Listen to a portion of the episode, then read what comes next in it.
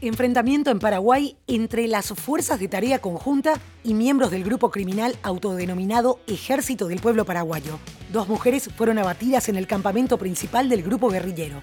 Hoy es jueves 3 de septiembre y esto es el Franco Informador, tu mejor opción para estar al día con las noticias, de manera fresca, ágil y divertida, en menos de 10 minutos y sobre la marcha. Soy Soledad Franco. Allá vamos. El presidente de la República del Paraguay, Mario Abdo Benítez, anunció que dos integrantes del autodenominado Ejército del Pueblo Paraguayo fueron abatidos en una operación de la Fuerza de Tarea Conjunta en el norte del país. Se trata del campamento principal del grupo armado donde se encontraba el núcleo principal.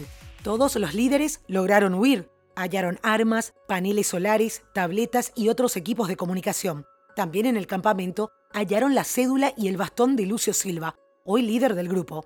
El fiscal Federico Delfino confirmó que las dos personas eliminadas en la balacera pertenecen al sexo femenino y que los trabajos para la identificación plena al respecto continúan. Según informaciones, se trata de dos menores de edad y no descartan que sean hijas de líderes del grupo. El procedimiento continuará durante el día de hoy. Nos vamos hasta Brasil. La Corte Especial del Tribunal Superior de Justicia determinó este miércoles suspender por seis meses a Wilson Witzel de su cargo como gobernador del estado de Río de Janeiro. Él y su esposa son investigados por presuntas irregularidades en el manejo de fondos públicos en la gestión para combatir la pandemia del coronavirus. Además de separar del cargo al mandatario regional, la justicia ordenó la captura de 17 personas vinculadas con la red de corrupción, entre ellas funcionarios públicos, políticos y empresarios. Distintas administraciones condenaron este miércoles el envenenamiento del líder opositor ruso Alexei Navalny, a la vez que pidieron explicaciones al gobierno de ese país y se comprometieron a lograr que los responsables rindan cuentas por las acciones. Entre las naciones se destacaron las de Alemania, Estados Unidos y Francia. Esto sucedió después de que el hospital berlinés donde se encuentra en coma el opositor confirmase que fue envenenado con una sustancia que se utiliza en la producción de armas químicas y pertenece al grupo de Novichok.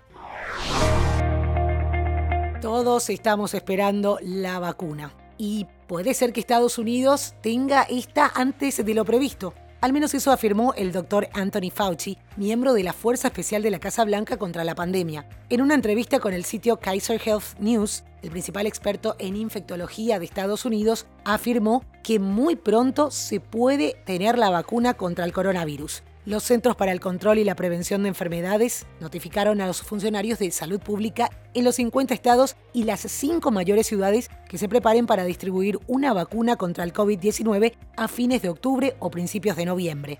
Los primeros en recibirla serán los trabajadores de la salud y personas que formen parte de grupos de alto riesgo.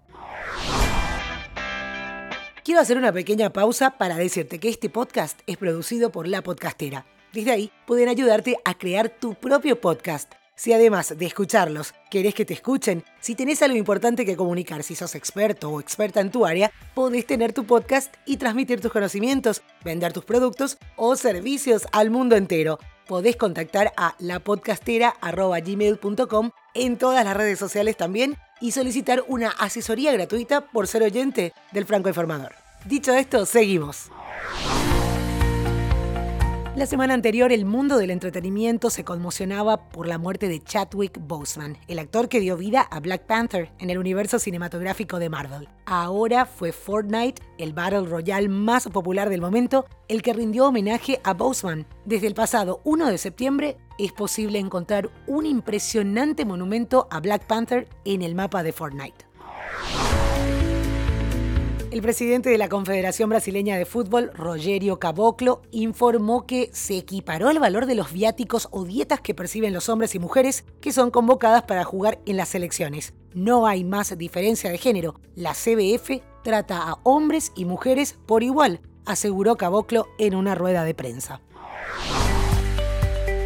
Y hablando de mujeres, Mackenzie Scott se convirtió en las últimas horas en la mujer más rica del planeta. Desplazó de ese lugar a François Bettencourt Myers, heredera del emporio L'Oréal. Scott, de 50 años, se ubicó en el puesto 12 del ranking de millonarios que realiza Bloomberg a partir de las ganancias que registró en los últimos meses con sus acciones de Amazon. Apenas cuatro días atrás estaba a 700 millones de dólares de superar a Bettencourt Myers, y ayer la superó.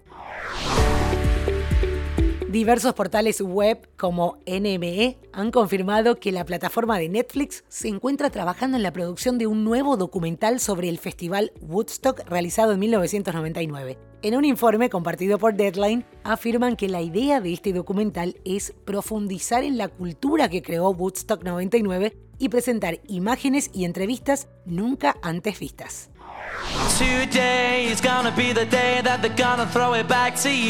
BBC Sounds publicó el top 50 de canciones de Britpop más vendidas de la década de los 90, colocando en primer lugar a Wonderwall de Oasis.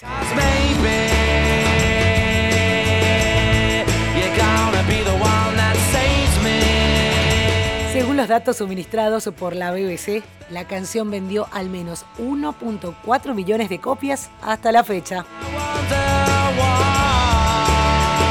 Y esto es todo por hoy, ya estás al día con las noticias. Te agradezco por hacer del Franco Informador parte de tu rutina diaria de información. Te espero nuevamente mañana a primera hora.